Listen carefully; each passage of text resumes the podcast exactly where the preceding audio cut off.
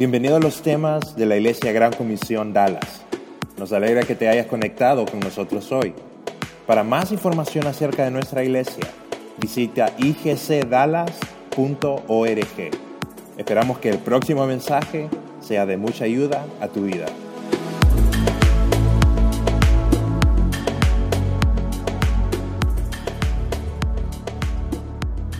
Gracias.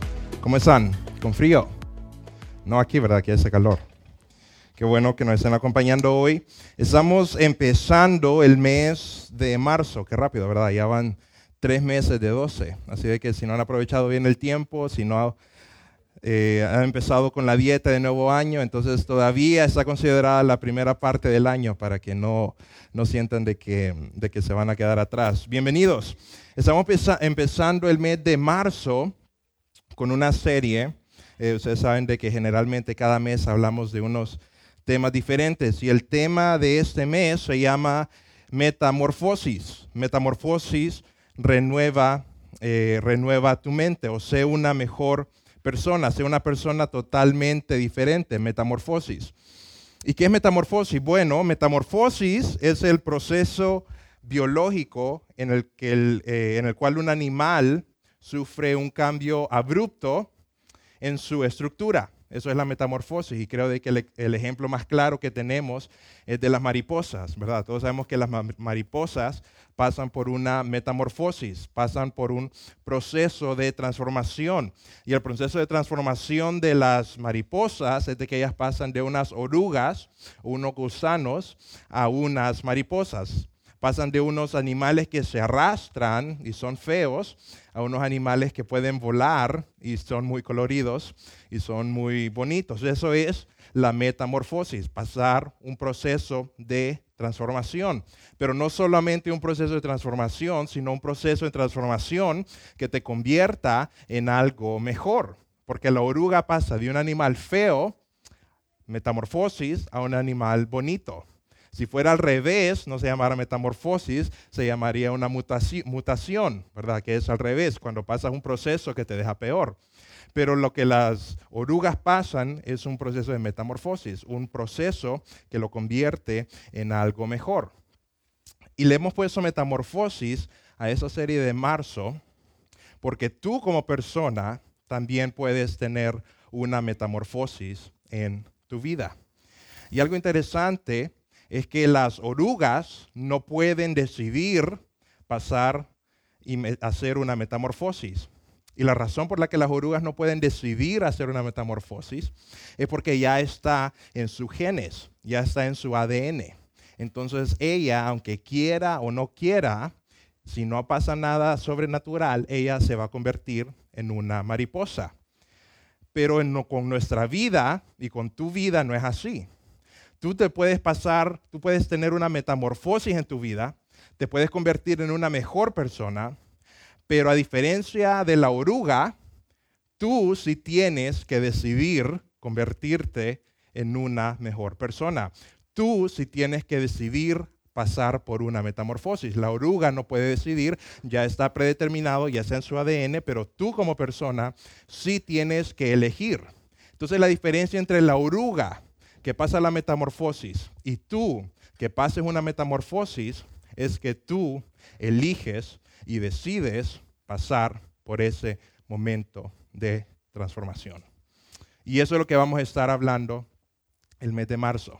Vamos a estar hablando de diferentes áreas en nuestra vida en la que nosotros podemos tener una metamorfosis si lo decidimos porque sería una tragedia que vivamos toda nuestra vida y nunca nos convirtamos en alguien mejor. Nunca nos convirtamos en una mejor versión de nosotros. Eso sería una tragedia y no es lo que Dios quiere. Entonces eso es lo que vamos a estar hablando este mes. Cómo nosotros podemos tener una metamorfosis en nuestra vida. Pero para empezar esta serie nos tenemos que hacer una pregunta. Porque ustedes saben que para tener una carrera exitosa uno tiene que empezar con el fin en mente. Entonces, la pregunta que te quiero hacer a ti y la pregunta que tú te quieres, quiero que te contestes durante esta charla es, ¿qué es lo que realmente quieres? ¿Qué es lo que realmente tú quieres como persona? Pareciera una pregunta simple, pareciera una pregunta que la podemos contestar rápidamente, pero como vamos a ver es una pregunta más profunda de lo que parece. ¿Qué es lo que tú realmente quieres? Haz esta pregunta. ¿Te has preguntado tú qué es lo que realmente yo quiero? Y algo interesante es que lo que realmente tú quieres, lo que realmente tú quieres, raramente será algo material. Eso es bien interesante. Lo que realmente tú quieres, raramente será algo material y tendrá más que ver con tu relación con otras personas y tu relación contigo mismo. Así que si tú has pensado que lo que realmente quieres tiene algo, una forma material, la verdad es que el trasfondo de todo eso no es que, no es que quieres, de eso, quieres eso de verdad, sino de que generalmente lo que realmente tú quieres en tu vida tiene un trasfondo de tu relación con otras personas y tu relación contigo mismo. ¿Cómo así? Pregúntate, ¿qué quieres tú en tu vida personal? Tal vez tú puedes decir, en mi vida personal yo quiero un carro, algo material. Pero la verdad, si tú te pones a analizar y te pones a pensar bien qué es lo que de verdad realmente tú quieres, es algo que tiene que ver más con la relación con otros o tu relación contigo mismo. Por ejemplo, ser alguien que inspire a otros. Eso es algo que algunas personas de realmente es, es lo que aspiran, realmente quieren. O ser alguien optimista, o ser alguien paciente. Esas son cosas que no son materiales y son cosas que nosotros realmente podemos querer en nuestra vida. Pregunta, ¿qué quieres tú realmente para tu familia? Tú puedes pensar de que lo que realmente necesita tu familia es una gran casa, es eh, unos buenos carros, pero la verdad, si te pones a pensar en el trasfondo, lo que realmente tú quieres para tu familia no es algo material, es algo que tiene que ver con las relaciones contigo y tu familia. Por ejemplo, lo que realmente tú quieres es que tus hijos, cuando se vayan de tu casa y puedan decidir, decidan venir a y mantener una relación contigo. Eso es algo que realmente tú quieres para tu familia. O tener una familia unida. O que hay un ambiente de amor y paz en tu familia. Esas son cosas que tú de verdad puedes desear. Así que pregúntate, ¿qué es algo que yo realmente, realmente quiero en mi matrimonio? Tú puedes decir, lo que yo quiero es que se vaya mi doña. Pero la verdad, lo que tú quieres es tener un buen matrimonio, porque todos tenemos el deseo de estar bien acompañados y a nadie le gusta estar solos.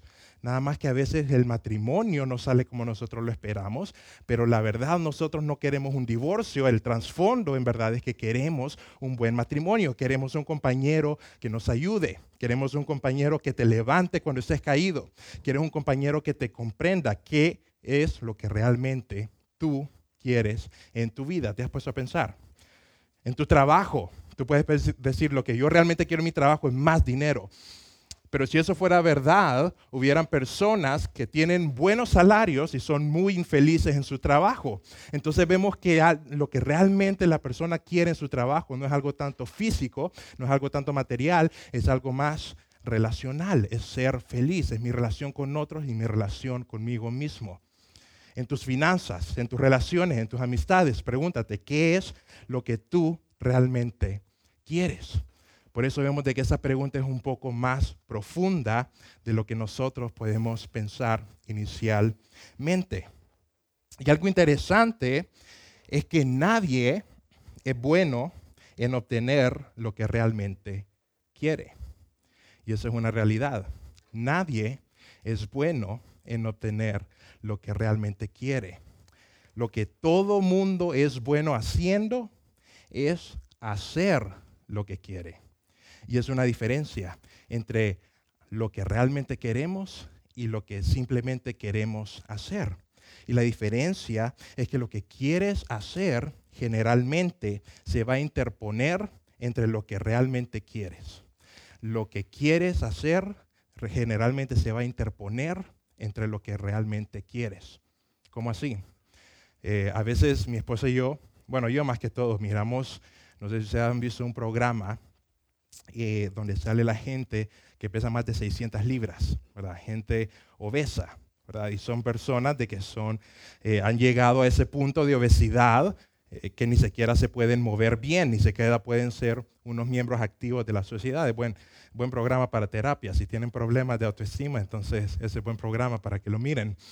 Porque salen personas que han llegado a ese punto que están en una obesidad mórbida y ellos están buscando ayuda. Y lo que hacen generalmente es que van a un doctor y el doctor les dice que antes que él los pueda operar, que les haga un bypass gástrico, antes de eso, él los tiene que poner a dieta. Y los pone a dieta y tienen que perder 100 libras o 40 libras o lo que sea que ellos tienen que perder para que puedan ir a la operación. Y ahí es un ejemplo perfecto entre lo que realmente quieren y lo que simplemente quieren hacer. ¿Por qué? Porque lo que realmente quieren esas personas es estar saludables. Lo que realmente quieren esas personas es perder peso. Pero cuando empieza su dieta, se ve la batalla entre lo que realmente quieren y lo que simplemente quieren hacer. Porque lo que realmente quieren es ser saludables, pero lo que quieren hacer es comerse la pizza. Lo que realmente quieren hacer es ser miembro, volver a ser miembro de la sociedad, pero lo que simplemente quieren hacer es agarrar la hamburguesa. Entonces ahí vemos de que lo que ellos realmente quieren está obstruido por lo que simplemente quieren hacer. Y por eso yo les pregunto qué es lo que realmente quieren. Porque no les estoy preguntando qué es lo que quieren. Porque si yo les pregunto qué es lo que quieren, yo sé qué es lo que quieren. Quieren las cosas a su manera, eso es lo que quieren. Si yo les pregunto qué es lo que tú quieres hacer, tú me puedes decir, no sé qué es lo que quiero hacer, pero lo que quiero es que nadie me diga cómo hacerlo, ¿verdad? Eso, eso se mira bastante con jóvenes que uno les dice, ¿qué vas a estudiar? Y uno les trata de guiar qué vas a hacer con tu vida. Y ellos dicen, yo no sé qué es lo que voy a hacer con mi vida, pero lo único que sé es que no quiero que te metas, ¿verdad? Eso es querer hacer las cosas de tu manera. Entonces, lo que tú quieres hacer es, uno, tú quieres hacer las cosas a tu manera. Y dos, tú quieres lo que quieres hoy. Tú quieres lo que quieres ahora. Quiero ese carro hoy. Quiero esa casa hoy. Quiero esa pizza hoy. Pero el problema de hacer lo que tú quieres a tu manera y hacer lo que tú quieres hoy es que te va a impedir hacer y llegar a tener lo que realmente quieres. Yo sé que están un poco confundidos, pero le vuelvo a preguntar, ¿qué es aquello que tú realmente quieres en tu vida? ¿Realmente quieres paz financiera? Porque hay personas que dicen, yo quiero paz financiera y eso es lo que realmente quiero, pero lo que quiero hoy y lo que quiero ahora y lo que quiero a mi manera es un carro que no puedo pagar. Pero yo quiero paz financiera. Paz financiera es algo que todos realmente queremos. Pero ¿qué pasa? Si lo que quieres hoy es un carro, ¿qué va a pasar? Ese carro se va a interponer entre tú y lo que realmente quieres. Hay una diferencia entre lo que realmente quieres y lo que quieres hacer. Puedes decir, lo que realmente quiero es un buen matrimonio. Pero lo que quiero hacer ahorita es no perdonar a mi esposo, porque no sabe lo que me está haciendo pasar. Lo que realmente quiero es tener un buen matrimonio, pero lo que quiero hacer ahorita es simplemente no ser especial con mi esposa. Es algo que se interpone entre lo que realmente quieres. Puede que realmente tú quieras tener una buena relación con tus hijos, pero lo que quieres hacer cuando llegas del trabajo es simplemente sacar tu celular y estar viendo en Facebook y estar comentando y estar viendo videos. Lo que quieres hacer se interpone entre lo que realmente quieres. Así que te vuelvo a preguntar, ¿qué es eso que tú realmente quieres? Y es interesante porque todo remordimiento o la mayoría de remordimientos que tú puedes tener en tu vida Tal vez fue porque hiciste lo que querías hacer, pero no obtuviste lo que realmente querías. Es interesante. Probablemente los remordimientos que tienes en tu vida es porque hiciste lo que querías hacer, pero no te llevó a lo que realmente querías. Esa relación no te llevó a lo que realmente querías. Hacer esa llamada no te llevó a donde realmente querías estar. Visitar ese lugar no te llevó donde realmente querías llegar. Y muchos de nuestros remordimientos son porque nosotros obtuvimos lo que queríamos, pero no obtuvimos lo que realmente queríamos. Así que una pregunta que te puedes hacer hoy, además de qué es lo que realmente tú quieres para tu vida, es, ¿será que lo que estoy queriendo hoy me está impidiendo obtener lo que realmente quiero en el futuro? ¿Será que lo que estoy queriendo hoy me está impidiendo obtener lo que es lo que quiero realmente en el futuro? Porque eso es lo que pasa en nuestras vidas. Nosotros a veces sabemos qué es lo que queremos, sabemos hacia dónde queremos ir, somos esa oruga y sabemos que queremos llegar a ser esa, esa mariposa, pero hacemos cosas que no nos llevan a ser una mariposa. Y hacemos cosas que no son buenas para nuestra vida. Y a veces nosotros mismos nos damos cuenta, alguna vez te ha pasado que haces algo y tú sabes que no es bueno para tu vida y tú dices, ¿por qué lo hice? Yo sé que eso era malo, sé que no lo tenía que hacer. ¿Te ha pasado? Porque a mí se me ha pasado. Haces algo que tú claramente sabes que no debes hacer. Haces algo, te metes en un vicio, te metes en una circunstancia que sabes que claramente tú no deberías de estar en ese momento y lo haces y cuando lo haces, tú te preguntas, ¿por qué hice eso? ¿Por qué lo hice? Yo sé que eso es malo para mi vida, pero aún así lo hice. Saben, en la Biblia, uno de los apóstoles, el apóstol Pablo, él escribió más de la mitad del Nuevo Testamento. Eh, escribe una carta a una iglesia y les dice algo muy parecido y es algo súper profundo. Así de que si estaban preparados para venir y ser impresionados por un mensaje súper profundo, aquí les pongo un mensaje, un verso súper profundo para que les va a cambiar la vida. Dijo Pablo una vez, Romanos 7:15 dijo, no entiendo lo que me pasa, pues no hago lo que quiero, sino lo que aborrezco.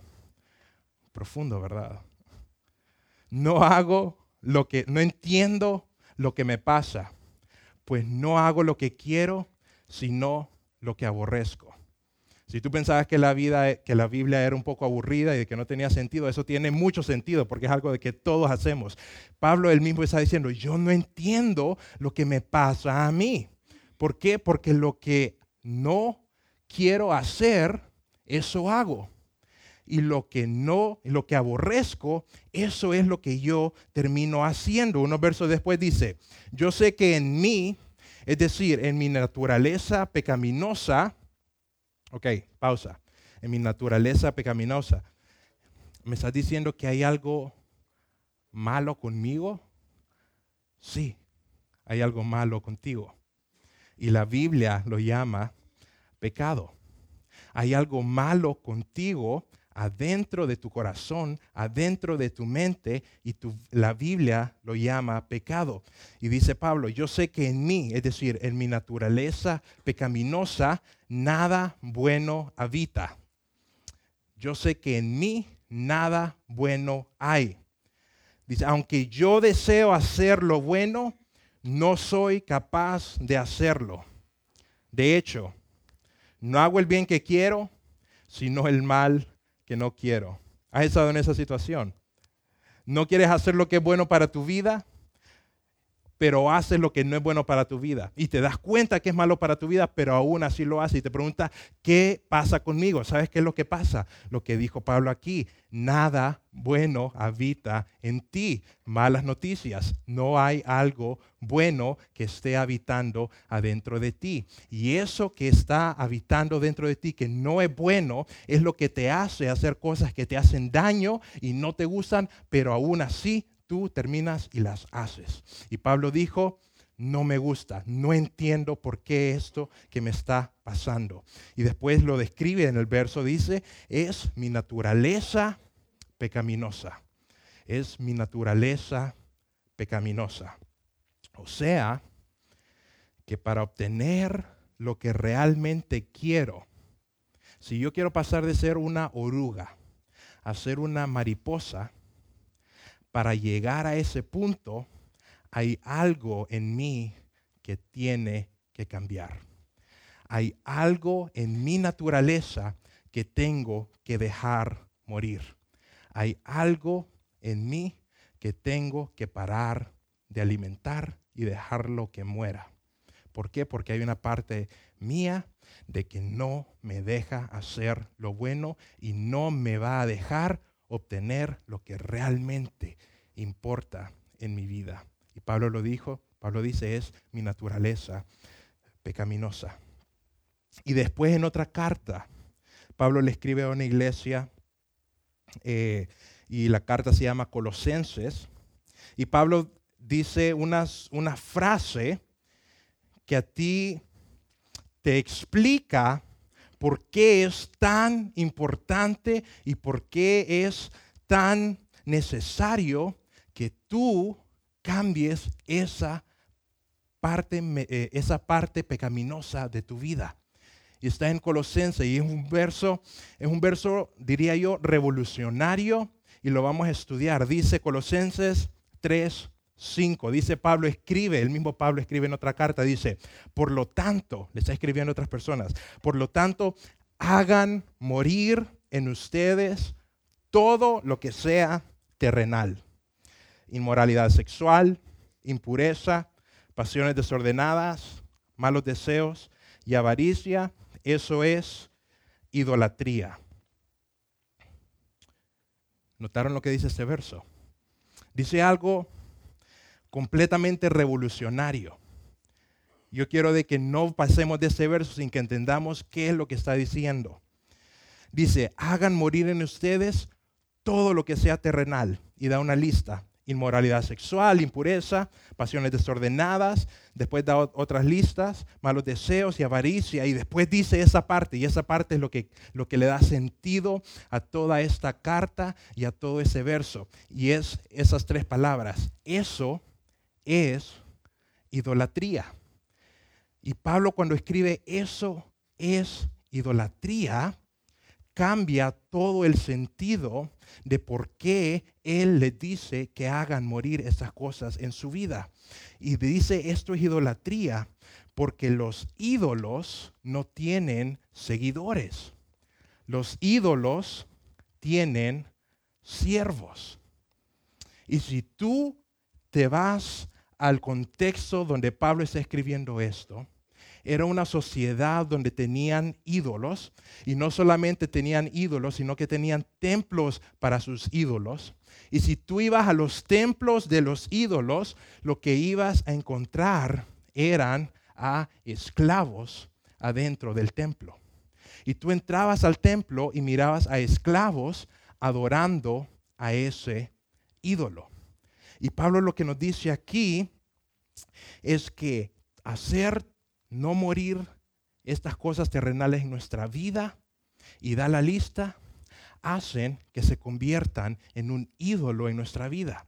Pero el problema de un ídolo es que los ídolos tienen siervos y los siervos tienen un amo.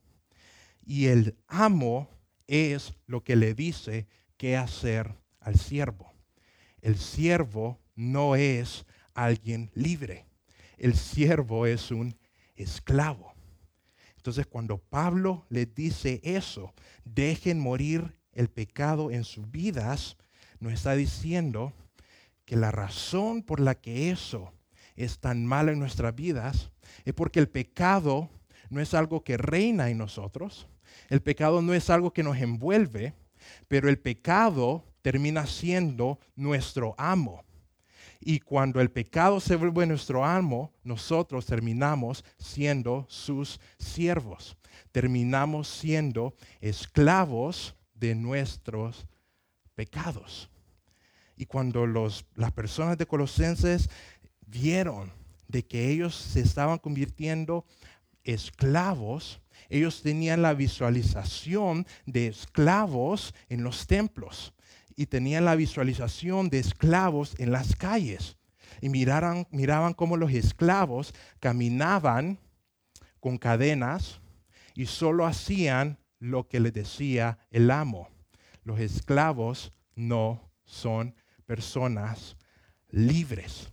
Y Dios no quiere que nosotros seamos esclavos. Dios murió para que nosotros seamos libres. Pero si nosotros no dejamos morir ciertos pecados en nuestra vida, nosotros nos volvemos en personas que nos volvemos a esclavizar a otra cosa que no es nuestro maestro, sino un maestro que nos va a tener en un lugar muy feo. Y eso es lo que le dice Pablo en Colosenses. Esas cosas, si se convierten en su ídolo, ustedes se convierten en esclavos de su propio pecado. Y la razón por la cual tú no obtienes lo que realmente quieres en tu vida es porque tú te puedes volver un esclavo de las cosas que haces y de los pecados que haces en tu vida. Y hay una visualización, ese verso, no sé si ustedes saben cuáles son las, las trampas para monos. Eh, los pueden buscar en YouTube, es bien, es bien divertido. Pero las trampas para monos, imagínense que esto es un coco. Y como agarraban a monos vivos, es que agarraban un coco y lo vaciaban y le hacían un hoyo al coco que era lo suficientemente grande para que el mono metiera la mano, pero no pudiera sacar la mano si la tiene un puño. Y lo que hacían es que metían una fruta adentro del coco y ponían el coco con la fruta en un palo donde sabían que habían monos. Y lo que pasa con los monos es que los monos están moneando están en, los, eh, jugando, están en los árboles y ven el coco y ven que hay una fruta y meten la mano y agarran la fruta, pero no pueden sacar la mano. ¿Por qué? Porque no han soltado la naranja. Y hay una clase de monos que caen en esta trampa. ¿Y saben cuáles son esos monos? Los monos que no sueltan la naranja y se ve cuando los monos meten la mano y están tratando de sacar y después ve que vienen las personas y ellos no sueltan la fruta y ellos solos se quedan atrapados y esclavizados simplemente por no dejar la fruta. No están soltando la naranja. Y una pregunta que tú te puedes hacer porque tú puedes decir que monos más brutos. Bueno, la verdad que sí, porque hay monos que salen, hay monos inteligentes. ¿Saben cuáles son los monos que no quedan atrapados en esta trampa? Los monos que sueltan la naranja son libres. Pero los monos que no la sueltan son los monos que quedan atrapados. Y lo que Pablo nos está diciendo aquí es que si nosotros no soltamos pecados en nuestra vida, si nosotros no soltamos cosas en nuestra vida que nosotros los estamos cuidando y los estamos deseando, es posible que estas cosas no nos están dejando ser libres. Estamos siendo esclavos porque no queremos dejar soltar la naranja. Entonces la pregunta para ti hoy es, ¿qué estás sosteniendo que te está deteniendo? ¿Qué está sosteniendo en tu vida que te está deteniendo? Y Pablo da una lista. Dijo en el verso anterior, eh, inmoralidad sexual, impureza, pasiones desordenadas, malos deseos, avaricia, no perdonar a alguien. Tú puedes decir, es que yo no puedo perdonar a alguien. Y sabes cómo te ves tú cuando, cuando no quieres perdonar a alguien. Te miras como un mono que no suelta la naranja. ¿Sabes cómo te miras tú cuando no quieres perdonar a tu esposo? Te miras como un mono que no quiere soltar la naranja. ¿Sabes cómo te miras tú cuando tienes malas actitudes, cuando decides no voy a venir a la iglesia porque simplemente está haciendo frío afuera? ¿Sabes por qué? No estás dejando soltar la naranja? Entonces la pregunta, y es una pregunta que tú tienes que saber responder, es ¿qué estás sosteniendo que te está deteniendo? ¿Es un pecado? ¿Es una mala actitud hacia alguien? ¿Es simplemente que pasas aburrido y necesitas encontrar un buen trabajo? ¿Qué estás sosteniendo que te está deteniendo? ¿Por qué? Porque Dios quiere que sueltes lo que te detiene y vivas en libertad. Y en Efesios 4:22, Pablo sigue diciendo, y ese es el último verso que vamos a ver hoy, en Efesios 4:22 dice, Pablo, en cuanto a su, pasada manera de vivir, despójense de su vieja naturaleza. ¿Saben cómo qué es despojarse de su vieja naturaleza? Soltar la naranja. Despójense de su vieja naturaleza, la cual está corrompida por los, deseos engañosos. Corrompida por los deseos engañosos. ¿Qué es lo que hablamos? Que, lo que muchas veces lo que tú quieres se vuelve se vuelve eh, un obstáculo para llegar a donde tú realmente quieres ir. Esos son los deseos engañosos. Tú piensas de que no le está haciendo mal a nadie que no perdones, tú piensas que no le está haciendo mal a nadie, de que tú seas resentido, tú piensas de que no le está haciendo eh, mal a nadie, de que tú tengas malas actitudes, pero la verdad es de que cuando tú no dejas morir esas cosas en ti, esos pecados en ti se convierten en tus maestros. Deseos engañosos. Verso 23 dice, renuévense en el espíritu de su mente y revístanse de la nueva naturaleza creada en conformidad con Dios, en la justicia y santidad de la verdad. Dice, renueven su mente, cambien su forma de pensar, cambien su forma de vivir, cambien su forma de hacer las cosas a una forma que está de acuerdo a lo que Dios quiere para tu vida. En pocas palabras, ten una metamorfosis en tu vida. Dios quiere renovar y trabajar en tu mente, pero Él no va a poder trabajar en tu mente si tú no sueltas la naranja. ¿Qué estás sosteniendo que te está deteniendo? Dios no quiere algo de ti, quiere algo para ti. Y es diferente, porque muchas veces nosotros podemos pensar, yo no me quiero meter tanto a las cosas de Dios porque siento que Dios quiere algo de mí. Dios quiere mi dinero. Dios quiere que le dé mi tiempo. Dios quiere que le dé X cantidad de cosas. Pero la verdad, lo que Dios quiere no es algo de ti. Lo que Dios quiere es que tú consigas lo que realmente tú quieres en tu vida. No simplemente lo que quieres, lo que realmente tú quieres. Pero para que llegues a ese punto en que Dios esté trabajando en tu vida, tú tienes que soltar la naranja. ¿Qué estás sosteniendo que te está deteniendo? Dios quiere que tú seas una persona libre y quiere que cambies tu manera de vivir, no para quitarte algo, sino para darte lo que realmente es bueno para ti. Y de eso vamos a seguir hablando en los siguientes fines de semana. Vamos a orar. Nos vamos a poner de pie para orar. Y quiero de que en ese momento tú pienses, ¿qué estoy yo sosteniendo que me está deteniendo? ¿Qué estoy yo sosteniendo que no quiero soltar? Que yo pienso que es tan valioso para mí que no me está dejando ser libre.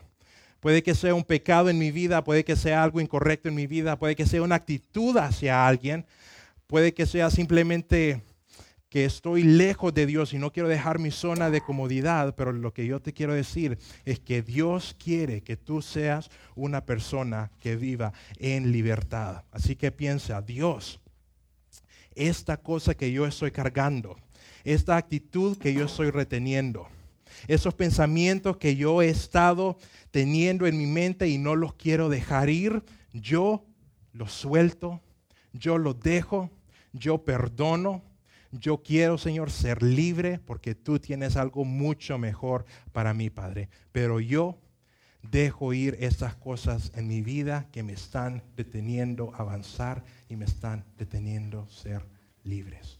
Piensa tú, ¿qué son esas cosas que te están reteniendo? ¿Qué son esas cosas que se están deteniendo? ¿Qué es eso que tú tienes que soltar en tu vida para que Dios haga un cambio completo, una completa metamorfosis en ti? Piensa, te voy a dar 10, 20 segundos para que tú le digas a Dios, Dios, yo me rindo, Dios, yo te doy esto que yo he estado teniendo en mi vida que no me deja avanzar.